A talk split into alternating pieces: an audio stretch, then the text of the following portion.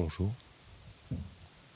Je me suis un moment posé la question, puisque étant en vacances, je ne savais pas comment est-ce que j'allais faire pour remplacer euh, l'atmosphère nocturne de ma petite chambre. Et je me suis dit que finalement, parce que c'est compliqué là où je suis de trouver du silence, que eh bien il n'y en aurait pas. Voilà. Donc vous allez profiter avec moi de mes vacances et du bruit qui va avec. Jusque-là, on a suivi l'histoire euh, de notre cher Toru Okada, qui évolue euh, depuis un petit moment sans emploi, se fait cuire des spaghettis et reçoit des coups de téléphone étranges. On l'a vu évoluer euh, dans sa petite vie de tous les jours, avec sa petite routine de repassage, de cuisine. Il commence à se poser quand même pas mal de questions sur euh, sa relation avec sa femme notamment, qu'on a vu jusque-là qu'il n'avait pas trop interrogé finalement. Il avait pris beaucoup pour, euh, pour acquis. Il commence à se rendre compte que il y a des choses qu'il ne voyait pas, encore aujourd'hui, il y a des trucs qu'il comprend pas vraiment, même s'il croit qu'il comprend, mais le rapport au chat qui est délicat, c'est-à-dire qu'avec sa femme, c'est. Euh, il comprend pas comment elle peut être à ce point omnubilée par la, la disparition du chat. Il a rencontré euh, la jeune fille, Meika qui. Euh, l'accompagne dans le monde de la ruelle. Voilà, c'est ce monde un peu étrange qui franchit vraiment le mur, franchit le mur pour y aller. Et il a retrouvé sa cravate. Comme l'avait dit l'étrange personnage de Maltacano qu'il a rencontré, dont il ne comprend toujours pas le rapport avec le chat, sa femme et son beau-frère, Noboru Ataya. Donc c'est un peu, euh, un peu là qu'on en est. Commence à se poser des questions. Et euh, il se pose également des questions sur la notion de la divination aussi. Il comprend pas bien. Il y a des gens qui lui donnent des clés et il ne sait pas trop quoi en faire. C'est des clés étranges. On lui dit de faire attention à l'eau, ces histoires de hauteur, le vieux monsieur Honda, ce rapport à la guerre, à la soif passe plein de choses dans la vie de Toru Okada en ce moment. Voilà. Et donc on va continuer notre lecture. Ça va être l'heure d'ajouter des éléments de contexte.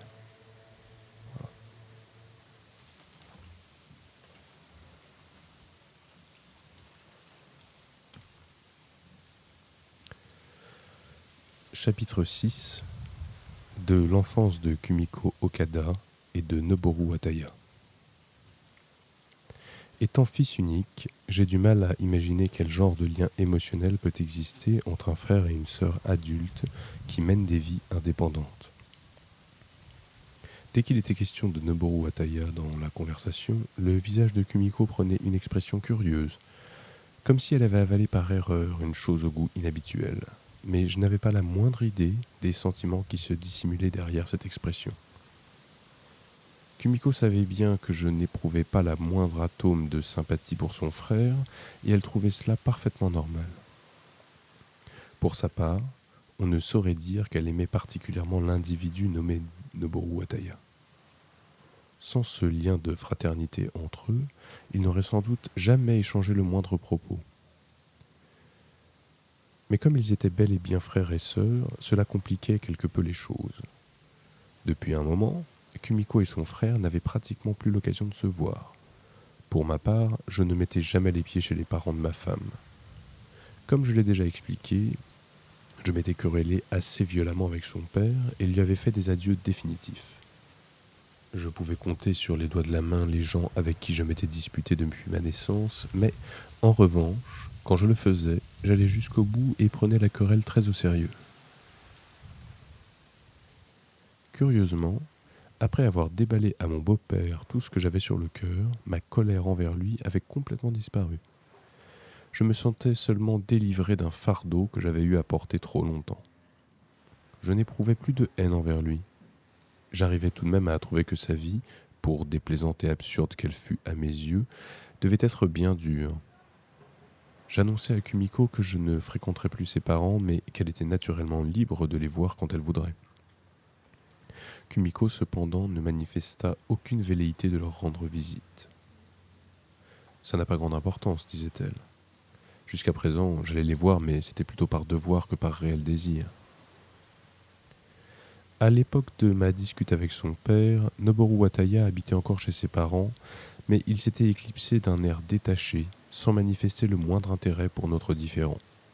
Cela n'avait rien d'étonnant, car Noboru Wataya n'avait jamais manifesté le moindre intérêt pour ma personne et évitait toute relation avec moi, sauf quand il ne pouvait faire autrement. Quand je cessai de me rendre chez mes beaux-parents, je perdis donc toute occasion de rencontrer Noboru Wataya. Kumiko elle-même n'avait aucune raison particulière de voir son frère. Il était très occupé, elle aussi. Et, de toute façon, il n'avait jamais eu un lien particulièrement intime. Il arrivait cependant de temps à autre à Kumiko de téléphoner au centre de recherche universitaire pour parler à son frère. De son côté, il appelait de temps en temps au bureau, jamais à la maison. Tiens, aujourd'hui, mon frère m'a appelé, m'annonçait-elle. Ou alors, aujourd'hui, j'ai téléphoné à Noboru.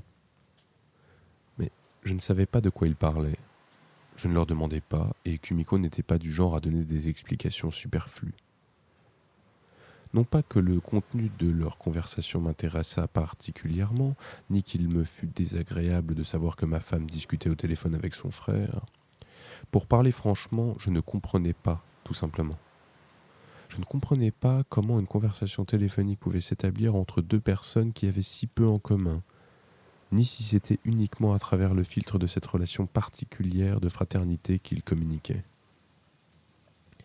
Ma femme et Noboru Wataya avaient beau être frères et sœurs, ils avaient neuf ans de différence et Kumiko avait été élevée un temps loin de chez lui, chez leur grand-mère paternelle. À l'origine, ils avaient une autre sœur qui avait cinq ans de plus que Kumiko. Ils étaient donc trois enfants. Mais à l'âge de trois ans, Kumiko avait quitté Tokyo pour aller vivre à Niigata.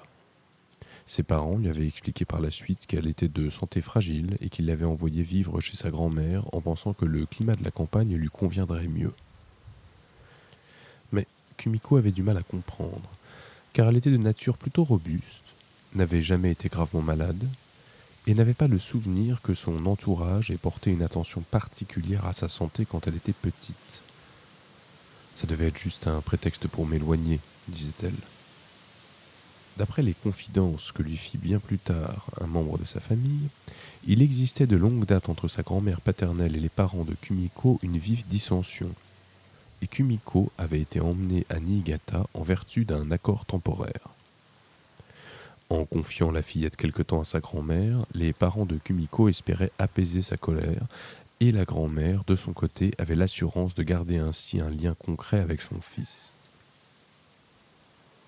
Autrement dit, Kumiko servait d'otage dans une querelle de famille.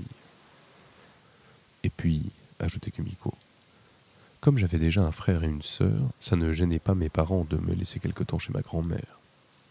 Bien sûr, ils n'avaient pas l'intention de m'abandonner, mais je crois qu'ils m'ont confié à elle avec une certaine légèreté en se disant Ça ne peut pas faire de mal à la petite, ce n'est que pour un temps. C'était la solution la plus pratique pour tout le monde, à de nombreux points de vue. Tu peux croire ça, toi? Je ne sais pas pourquoi, mais il semble qu'ils n'ont rien compris à l'époque. Pas un d'entre eux n'a pris conscience du traumatisme que ça pouvait représenter pour une enfant aussi jeune. Kumiko fut donc élevée à Niigata par sa grand-mère entre 3 et 6 ans. Elle menait une vie normale et n'était pas malheureuse. Sa grand-mère l'adorait, et elle avait comme camarade de jeu des cousins bien plus proches de son âge que son frère et sa sœur. Quand elle fut en âge d'entrer à l'école primaire, on la renvoya à Tokyo. Ses parents insistèrent pour la reprendre car ils commençaient à être inquiets d'être séparés si longtemps de leur fille et voulaient la récupérer avant qu'il ne soit trop tard.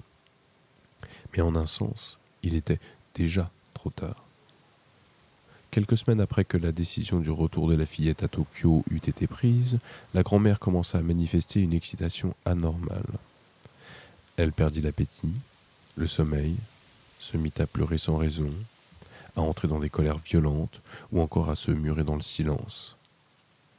Elle serrait Kumiko dans ses bras de toutes ses forces et, l'instant d'après, la frappait avec une règle si fort que la fillette en avait les bras égratignés. Ensuite, elle lui expliquait avec force grossièreté que sa mère était une mégère. Je ne veux pas que tu me quittes, je préfère mourir que de ne plus te voir, lançait-elle, et, l'instant suivant, elle maudissait sa petite fille, lui criait de disparaître de sa vue. Elle alla même un jour jusqu'à brandir une paire de ciseaux et faire mine de se couper les poignets. Kumiko, quant à elle, ne comprenait rien à ce qui se passait autour d'elle. Sa réaction à la situation fut de se réfugier pendant un moment dans une sorte d'autisme. Elle cessa de penser ou de désirer quoi que ce soit. Devant des circonstances qui dépassaient si largement ses facultés de jugement, elle ferma les yeux, se boucha les oreilles, cessa de penser.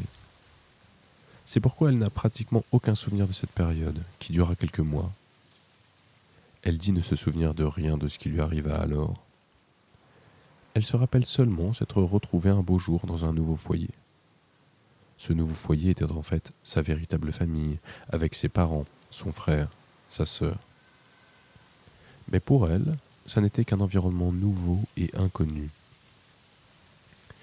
Elle ignorait dans quelles circonstances elle avait quitté Niigata et était revenue à Tokyo, mais savait tout de même instinctivement qu'elle ne retournerait jamais chez sa grand-mère. Pour l'enfant de six ans qu'elle était alors, ce nouvel environnement était parfaitement incompréhensible.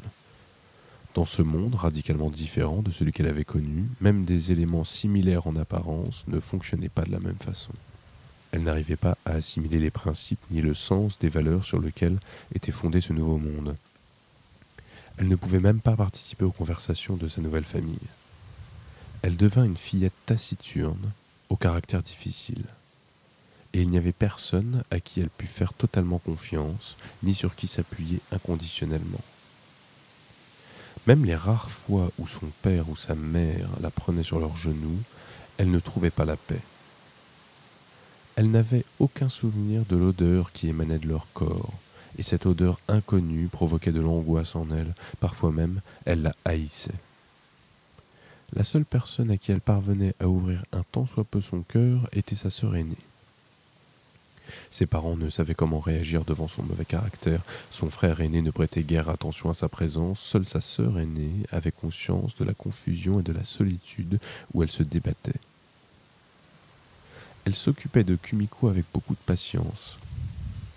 Elle partageait sa chambre avec elle et, peu à peu, se mit à lui parler de diverses choses, à lui lire des livres, l'accompagner à l'école, l'aider à faire ses devoirs, Kumiko passait des heures à pleurer assise seule dans un coin de la chambre et sa sœur venait la prendre dans ses bras en silence.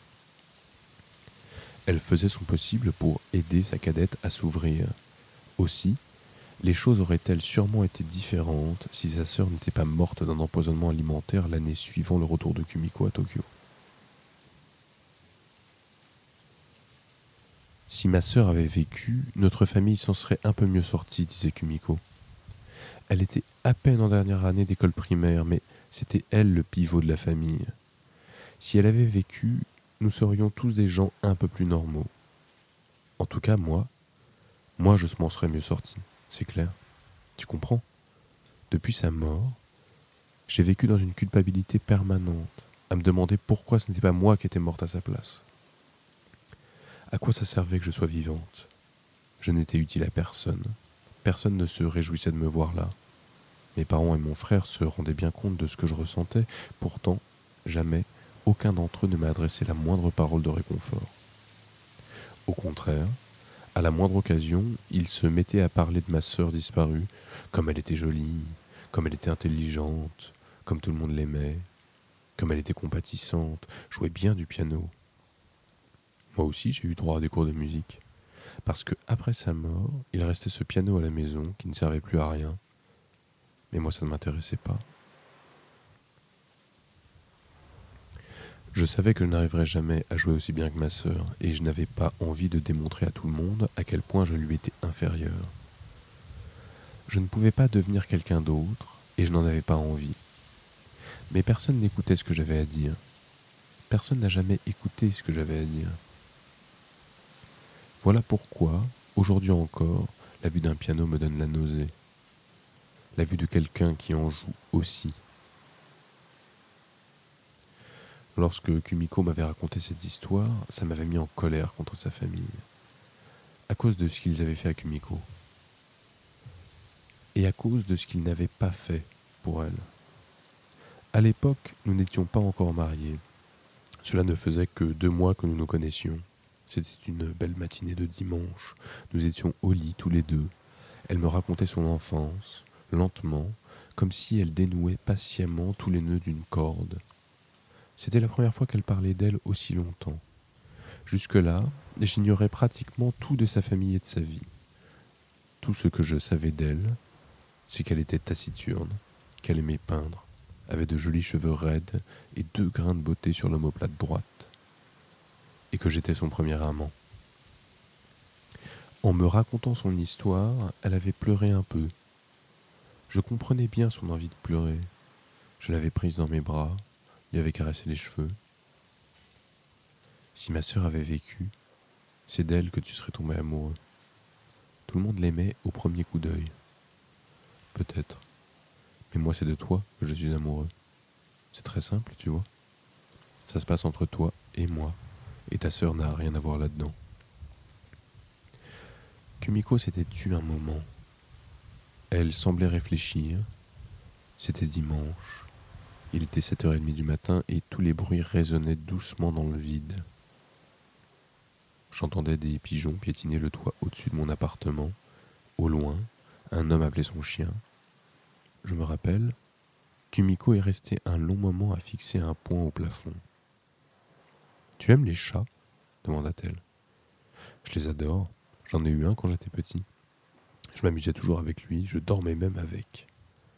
Ça devait être bien, moi aussi petite, je rêvais d'avoir un chat, mais je n'en ai jamais eu parce que ma mère ne les aimait pas. Jusqu'ici dans la vie, je n'ai jamais pu avoir quelque chose que je désirais vraiment. Pas une fois, tu comprends. Ça semble impossible, non?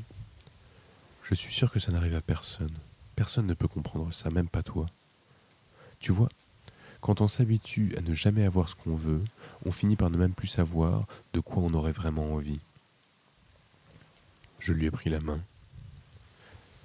C'était peut-être comme ça jusqu'à maintenant, mais aujourd'hui, tu n'es plus une enfant. Tu as le droit de choisir ta vie. Si tu as envie d'élever un chat, tu peux choisir une vie qui te permette de le faire. C'est aussi simple que ça. Tu en as le droit, non? Kumiko me regardait fixement.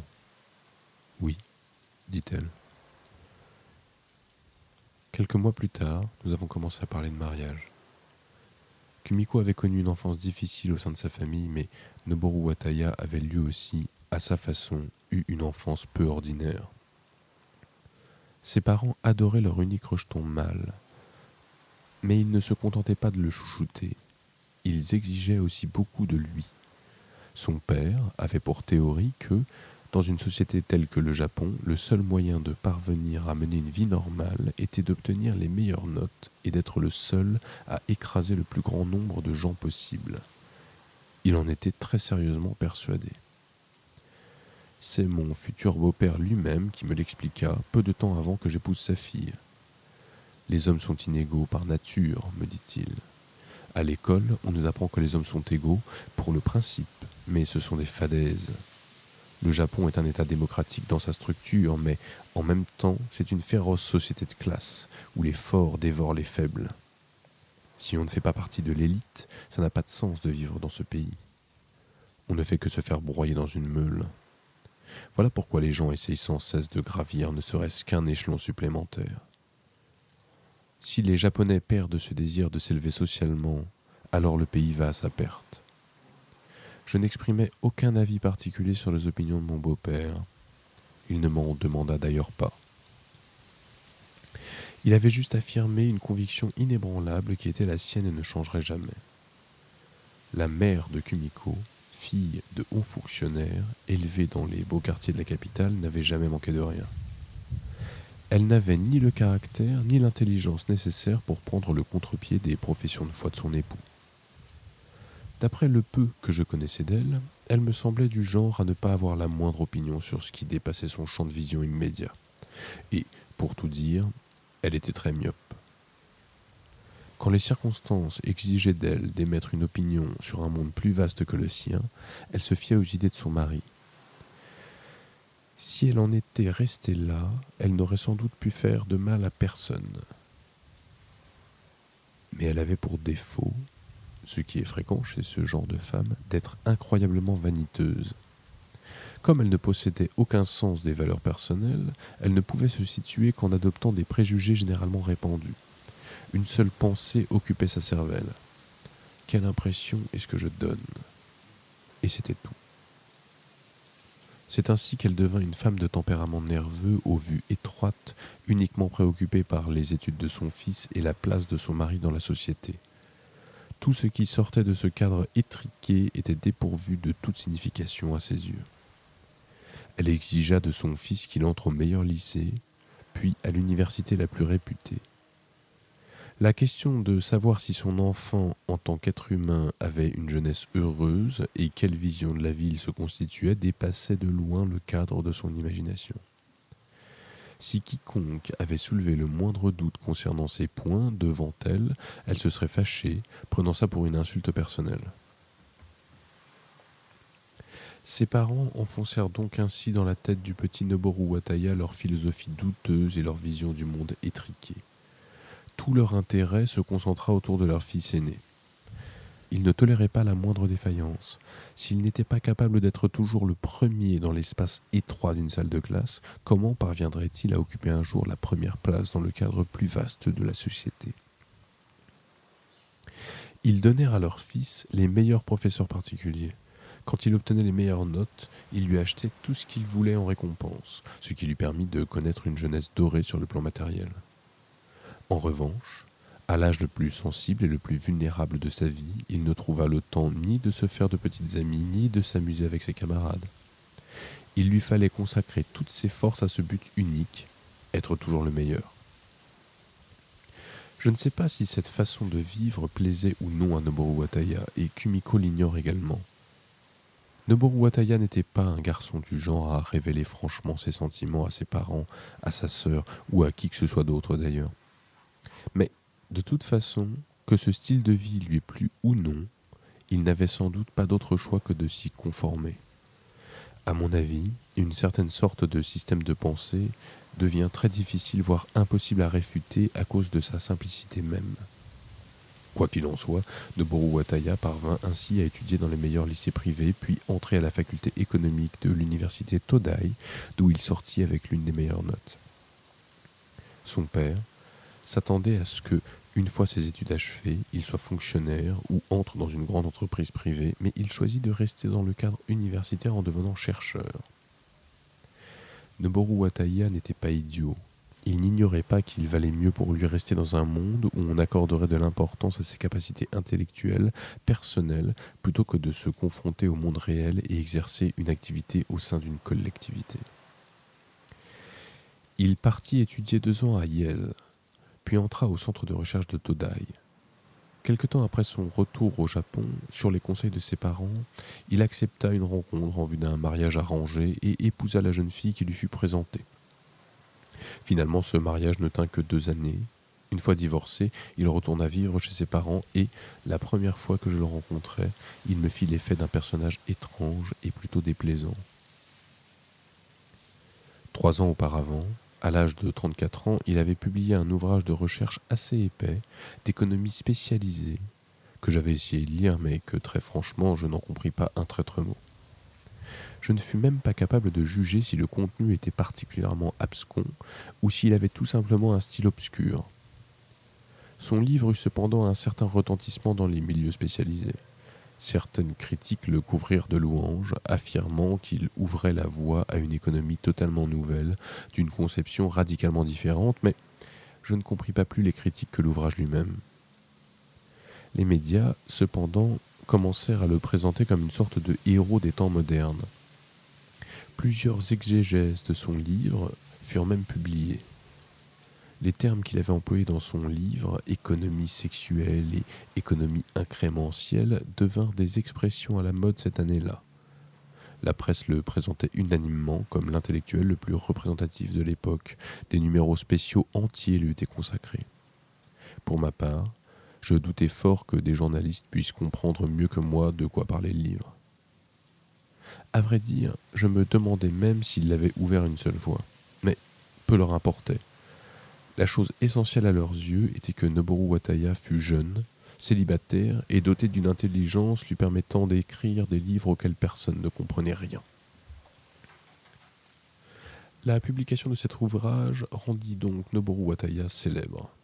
Il se mit à rédiger des essais pour différents magazines, apparus à la télévision, commentant des problèmes politiques ou économiques, commença à intervenir régulièrement dans une émission de débat politique. Personne de son entourage, Kumiko et moi inclus, ne s'était attendu à le voir accepter un rôle aussi en vue.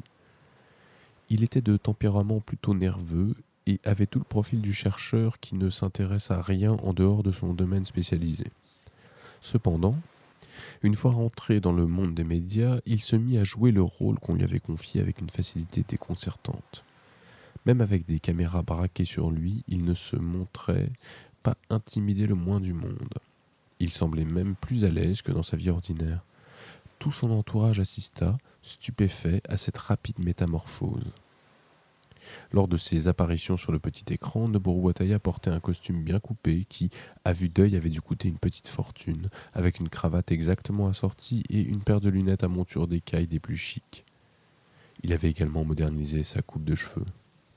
À mon avis, un styliste attaché à sa personne devait s'occuper de tous ces détails parce que jusque-là, jamais je n'avais vu Noboru Wataya si luxueusement habillé. Il n'en reste pas moins que, même si cette tenue lui avait été imposée par la chaîne de télévision, il la portait avec beaucoup d'aisance, comme s'il avait fait ça toute sa vie. Je commençais à me poser des questions. Qui était ce type, au fond? Quelle était sa vraie nature? Devant les caméras, il se montrait assez taciturne. Quand on lui demandait son avis sur quelque chose, il l'exposait avec précision, à l'aide d'une logique simple et compréhensible à tous, même au milieu d'un débat animé où chacun cherchait en vain à faire entendre ses arguments, il ne se départait jamais de son calme. Il ne répondait pas aux provocations, laissait son interlocuteur s'exprimer jusqu'au bout, puis, à la fin, balayait ses arguments d'une phrase. Il connaissait parfaitement l'art de porter un coup fatal dans le dos de son adversaire en souriant paisiblement. Et puis, je ne sais pas pourquoi, mais son reflet sur l'écran de télévision paraissait beaucoup plus intelligent et digne de confiance que sa personne réelle. Il n'était pas particulièrement beau, mais il était grand et mince, et avait l'air bien élevé. Pour résumer, on peut dire que Noboru Wataya avait trouvé au sein de l'organe d'information appelé télévision une place qui lui convenait à la perfection. Les médias l'avaient accueilli à bras ouverts, et lui aussi s'y trouvait comme un poisson dans l'eau. Pourtant, je n'aimais ni lire ses écrits, ni voir sa tête à la télévision. Il avait de l'esprit et du talent, c'était indubitable, je ne pouvais que le reconnaître. En peu de temps, avec des phrases brèves, il mettait son adversaire KO avec une grande efficacité.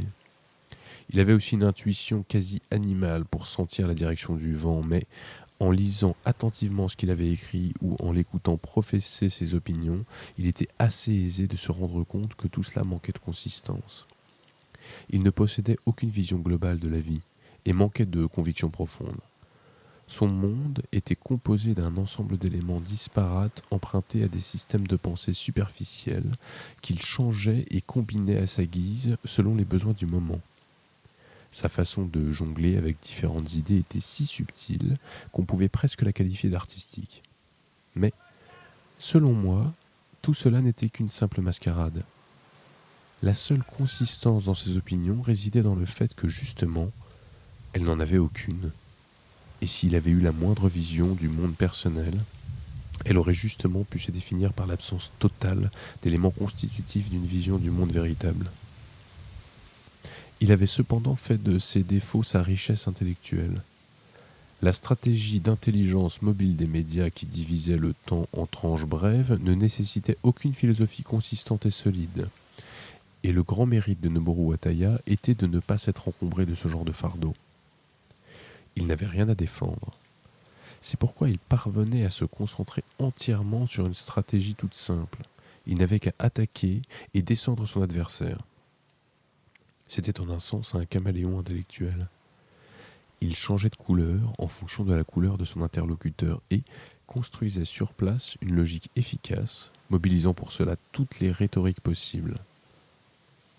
La plupart des rhétoriques étaient à l'origine des emprunts, clairement vides de contenu dans certains cas, mais comme il les faisait toujours apparaître du néant avec une habileté et une rapidité de prestidigitateur, la vacuité de ses raisonnements était pratiquement impossible à démontrer sur le moment. En outre, même si des gens se rendaient compte de temps à autre de la supercherie, les raisonnements de Noboru Wataya restaient néanmoins de loin plus rafraîchissants et attiraient davantage l'attention que la plupart de ceux de ses adversaires, peut-être sincères, mais qui développait des arguments d'une manière trop compliquée et ne donnait aux téléspectateurs qu'une impression de banalité. Je n'ai pas la moindre idée de l'endroit où il avait pu acquérir pareille technique, mais il possédait certainement le don d'électriser les foules. Nul besoin de logique pour cela. Il suffisait que son raisonnement paraisse logique. L'important, c'était de savoir si cela stimulait l'émotion des spectateurs ou non. En certaines occasions, il se montrait capable d'aligner des termes scientifiques compliqués, mais naturellement, personne ne savait ce que ces termes signifiaient exactement. Là aussi, il avait l'art de créer une ambiance suggérant que ceux qui ne comprenaient pas avaient tort de toute façon. Ou alors, il citait des listes interminables de chiffres qui paraissaient gravés dans son cerveau, ce qui leur conférait un énorme pouvoir de persuasion. Par la suite, cependant, personne ne se souciait de savoir si ces chiffres provenaient d'une source digne de confiance, ni s'ils étaient véritablement officiels. Il est facile de faire mentir les statistiques. Tout le monde sait ça. Mais la stratégie de Noboru Wataya était si subtile que personne n'était capable de percer à jour un danger aussi évident. J'étais terriblement agacé par la subtilité des tactiques qu'il déployait, mais incapable d'exprimer précisément pourquoi. Je ne pouvais pas argumenter là-dessus. C'était comme de boxer un adversaire fantôme sans réelle substance. Même en frappant de toutes ses forces, on n'atteint que le vide. J'étais surpris de voir même des gens à l'intelligence plutôt raffinée être touchés par des discours d'agitateurs, et cela m'exaspérait à un point presque curieux. C'est ainsi que Noboru Wataya en vint à être considéré comme l'un des intellectuels les plus brillants du moment. L'opinion publique semblait se moquer pas mal que sa pensée ait de la consistance ou pas. Tout ce que le public voulait voir sur l'écran, c'était un match entre bretteurs intellectuels, et il voulait voir couler le sang bien rouge. Que la même personne professe une opinion radicalement différente le lundi et le samedi, cela leur était bien égal.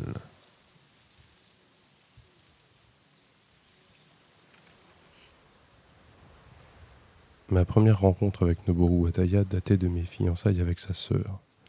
J'avais décidé de rencontrer le frère de Kumiko avant ses parents.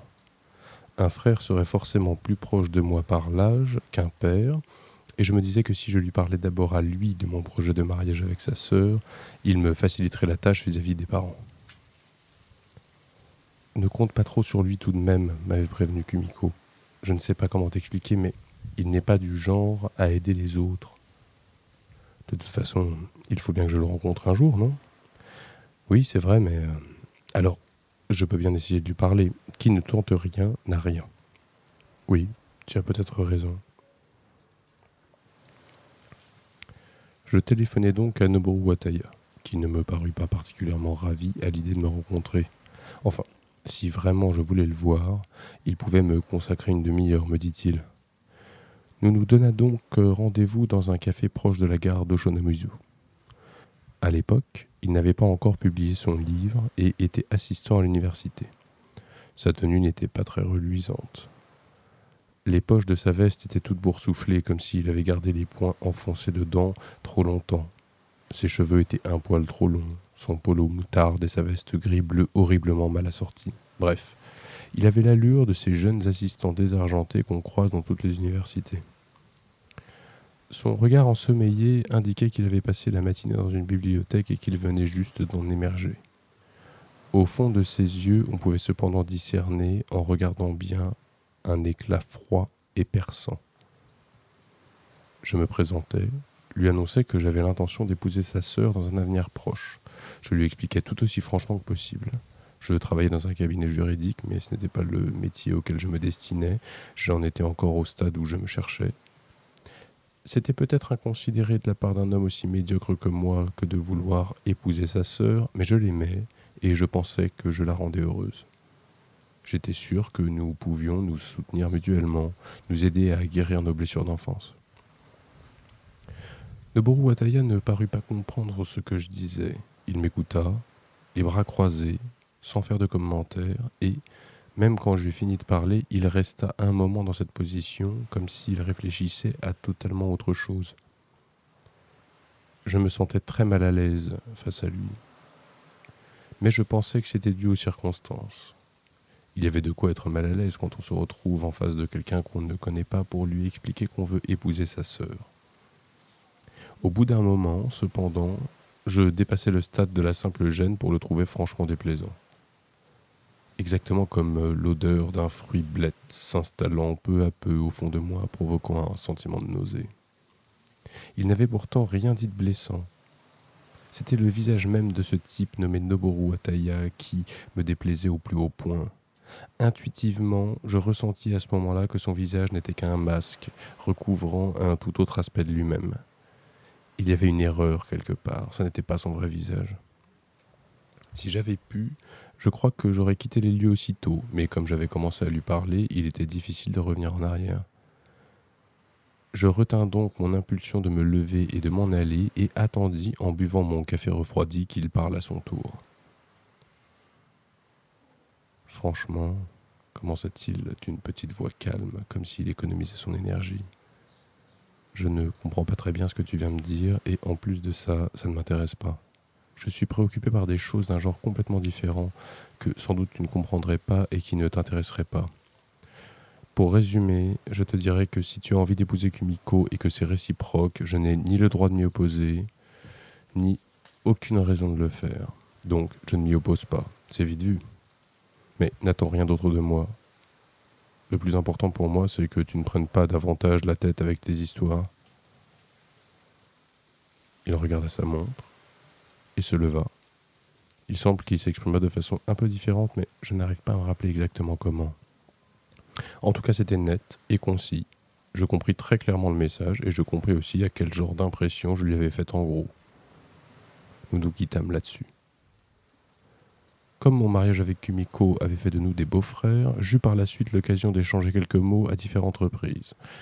Mais il me paraît difficile de qualifier ces échanges de conversation. De toute évidence, il n'y avait entre nous, comme il disait, aucune base commune. Si bien que même quand nous nous parlions, ça ne donnait pas ce qu'on peut appeler une conversation. C'était plutôt comme si nous parlions des langues différentes, si le musicien de jazz Eric Dolphy avait essayé d'expliquer au Dalai Lama, à l'agonie, l'importance des changements de tonalité d'une clarinette. L'échange aurait été certainement plus fructueux que n'importe laquelle de mes discussions avec Noboru Wataya. Je ne me laisse jamais troubler émotionnellement très longtemps par mes rapports avec autrui. Bien sûr, il m'arrive d'être en colère ou énervé, mais ça ne dure jamais. J'ai la capacité de distinguer très clairement mon existence de celle d'autrui, comme si elle appartenait à des domaines complètement différents. Je préfère appeler ça une capacité parce que je ne veux pas me vanter, mais ce n'est pas si facile à faire. Quand quelque chose m'irrite ou me fâche, je m'arrange pour transférer cet objet dans un domaine qui n'a plus rien à voir avec moi en tant qu'individu et je me dis, bon, d'accord, je suis énervé, je suis en colère, mais la cause a disparu, alors j'examinerai ça plus tard, à tête reposée, et je verrai ce que je peux faire. Ça me permet de geler temporairement mes émotions. Évidemment, il se peut que, en reprenant tout tranquillement et en essayant de résoudre le problème, je sois à nouveau perturbé émotionnellement, mais à vrai dire, c'est assez rare, ça tiendrait même plutôt de l'exception. La plupart des choses perdent leur toxicité avec le temps et deviennent inoffensives tôt ou tard, je finis par oublier ce qui m'avait agacé. Pendant toute une partie de ma vie, j'ai évité des tas d'ennuis inutiles grâce à ce système de gestion de mes émotions et ai réussi à conserver mon monde intérieur dans une certaine sérénité. Et je ne suis pas peu fier d'être parvenu à maintenir un système aussi efficace. Mais ce système ne fonctionnait absolument pas vis-à-vis de Noboru Wataya. Je ne pouvais pas me débarrasser comme ça de ce personnage en le repoussant dans un périmètre n'ayant rien à voir avec moi. C'était plutôt lui qui me mettait sans cesse à l'écart dans un domaine sans lien avec le sien. Et c'était cela qui m'énervait. Le père de Kumiko était, à n'en pas douter, arrogant et désagréable. Ce n'était finalement qu'un personnage négligeable, à la vie étroite, qui se raccrochait à des convictions simplistes. Il m'était donc facile de l'oublier complètement. Il n'en allait pas de même avec Noboru Wataya, car ce dernier avait une conscience claire de l'homme qu'il était. Et sans doute saisissait-il précisément qui j'étais moi-même. Si l'envie lui en prenait, il pouvait me battre à plate couture, et s'il ne le faisait pas, c'était tout simplement parce qu'il n'éprouvait pas le moindre intérêt pour ma personne. À ses yeux, je ne valais même pas la peine qu'il dépense son énergie et son temps à m'écraser. Je crois que c'est ça qui m'agaçait autant chez lui. Par essence, c'était un homme de qualité inférieure, un égoïste sans substance, mais aussi un homme de toute évidence beaucoup plus habile que moi. Je gardais de ma première rencontre avec lui un arrière-goût désagréable. On m'avait fourré d'un coup dans la bouche un insecte à l'odeur désagréable. J'avais aussitôt recraché cette punaise, mais mon palais en avait conservé la sensation. Noboru Wataya m'obsédait. J'avais beau essayer de penser à autre chose, mon esprit revenait toujours à lui. J'allais au concert, au cinéma. J'allais même voir un match de baseball avec des collègues de bureau. Je buvais de l'alcool, lisais des livres que j'avais mis de côté en me réjouissant à l'idée de les lire quand j'aurais le temps. Mais je le retrouvais toujours dans mon champ de vision, les bras croisés, me fixant de son regard lugubre où je m'engluais comme dans un marécage. Cela m'irritait au plus haut point, cela faisait violemment trembler les bases sur lesquelles je me tenais d'ordinaire. Lorsque je retrouvais Kumiko, elle me demanda quelle impression m'avait faite son frère. Je fus incapable de lui expliquer franchement. J'avais plutôt envie de l'interroger, elle, au sujet de ce quelque chose de peu naturel qui se cachait à coup sûr derrière le masque de son frère. J'avais aussi envie de lui avouer franchement mon trouble et mon sentiment de dégoût, mais finalement je ne lui dis rien. Parce qu'il me semblait que j'aurais beau essayer, je n'arriverais pas à expliquer exactement ce que je ressentais et tant que je n'arrivais pas à m'expliquer, il valait mieux ne rien dire. Il est un peu bizarre, dis-je. Je voulus ajouter une remarque appropriée, mais rien ne me vint à l'esprit. Kumiko hocha simplement la tête sans rien ajouter. Mes sentiments envers Noboru Wataya n'ont pratiquement pas changé depuis cette première rencontre. Il m'agace toujours autant. Ce sentiment est resté en moi comme une fièvre légère mais persistante, à la maison, nous n'avions pas la télévision, mais curieusement, chaque fois que j'en voyais une allumée, chez quelqu'un, c'était toujours le visage de Noboru Wataya qui se reflétait sur l'écran. Chaque fois que je feuilletais un magazine dans une salle d'attente, je pouvais être sûr d'y voir une photo de lui ou un article de sa plume, comme si Noboru Wataya m'attendait dans le monde entier, tapis à chaque coin de rue. Je dus finalement me rendre à l'évidence. Je haïssais Noboru Wataya.